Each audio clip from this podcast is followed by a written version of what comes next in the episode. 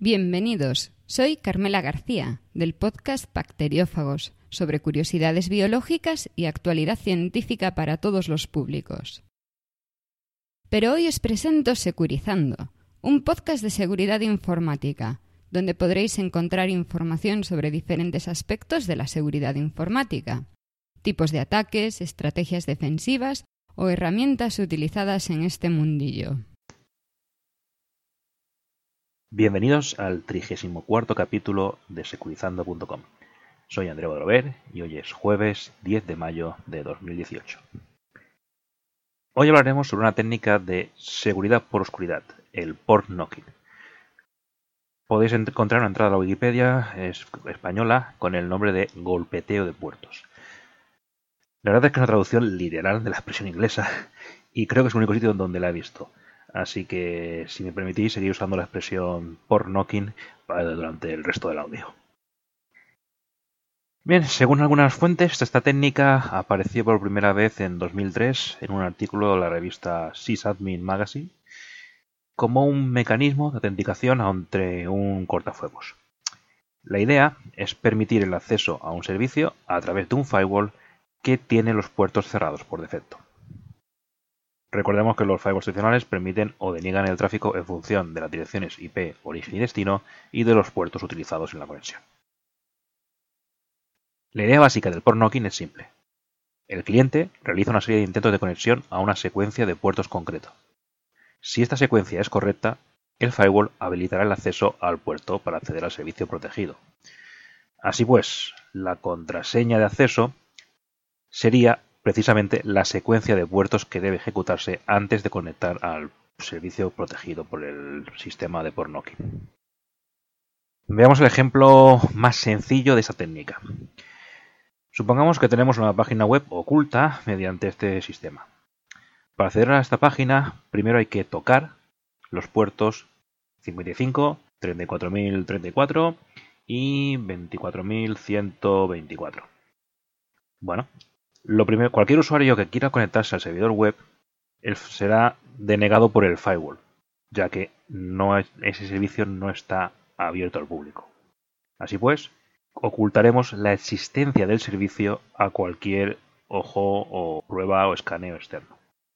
Cuando queremos acceder a nuestra web oculta, lanzaremos tres peticiones de conexión TCP en el orden correcto. Para cada una de esas peticiones recibiremos la respuesta estándar de que el puerto está cerrado, igual que cualquier escaneador de puertos o cualquier eh, visitante ocasional. Es decir, el port knocking no debería dar pistas de su existencia porque simplemente alguien esté intentando conectarse. Una vez se haya realizado la secuencia en el orden correcto, estableceríamos pues una nueva conexión, en nuestro caso sería la cuarta conexión, eh, habríamos tocado primero los tres puertos de la secuencia, entonces, la cuarta conexión accederíamos a nuestra página web y el firewall nos permitiría el paso. A partir de ese momento podemos trabajar con nuestra página web oculta sin mayor problema.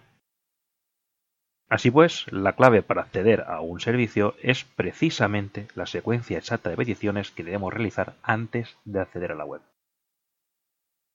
Obviamente, una vez abierto el acceso, el propio servicio puede y debería tener sus propias medidas de seguridad, el pornocking dificulta el descubrimiento del servicio. Obviamente, una vez abierto el acceso, el propio servicio puede y debe tener su propia medida de seguridad.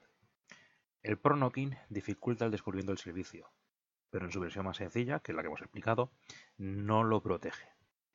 En nuestro ejemplo, una vez revelado el servicio web, la propia aplicación web debería tener un control de acceso, bien sea con contraseña, con token o cualquier sistema que tengamos en mente.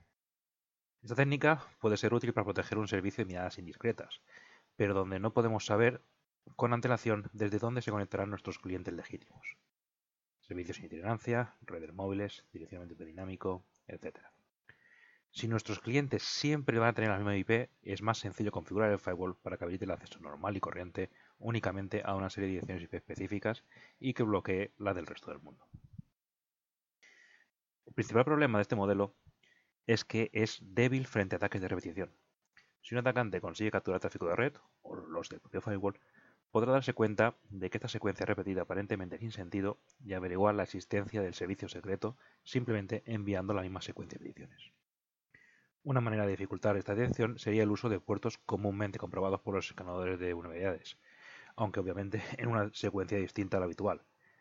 A nadie le extraña ver intentos de peticiones a puertos comunes, como los servicios de FTP, SMTP, Telnet, SSH, por lo que mm, dificultaría la detección de nuestra secuencia en caso de que alguien capturase tráfico o tuviese acceso a los, a los logs del firewall. Lo que hacemos es ocultar un poco, dificultar la detección del patrón de acceso. Otras técnicas para evitar ataque de repetición implican el conocimiento de alguna clave previa. Por ejemplo, codificaremos la información de nuestra dirección IP origen y el puerto de destino al que queremos acceder, que es donde está el servicio oculto. Supongamos, por ejemplo, que eh, concatenamos la información de IP y puerto. Son 4 bytes para una IP versión 4 y 2 bytes para el número de puerto, con lo cual tenemos una información de 6 bytes. Esta cadena de, esta cadena de caracteres se cifra con la clave que, que, previamente hemos acordado. Cogemos el valor del cifrado y lo separamos nuevamente en bytes. Cada byte puede tener un valor entre 0 y 255. Así, obtendremos una secuencia de valores del 0 al 255. Sumaríamos estos valores objetos obtenidos a un, a un valor base, digamos el 23.000. Y entonces enviamos una conexión nueva al puerto resultante de operación. Es decir, si el byte cifrado es el 15, enviaríamos una conexión al, 23, al puerto 23.015. Si el siguiente byte es el nos da como resultado del cifrado el 233, pues enviaríamos una conexión al puerto 23233. El firewall recibe esas peticiones y puede restar el valor base y obtener los valores bytes del valor cifrado en sí. Como conoce la contraseña, descifra el valor y consigue la información original de IP y puerto.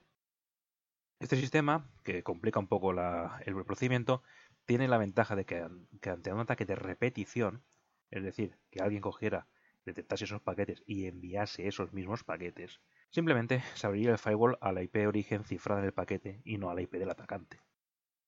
Como el atacante no conoce la clave de cifrado, no podrá meter su IP dentro de ese envío de información. La elección de un valor base al que sumemos el resultado de los bytes cifrados nos permite que, bueno, eh, claro, este valor base puede ser fijo o eh, calcularse de forma dinámica, es decir, en función de la hora o del día de mes, etc. Con lo cual, aún así, dificultamos más los ataques de repetición y podría generar una alerta en nuestro sistema en caso de detectar intentos de conexiones en los puertos no adecuados a la franja temporal.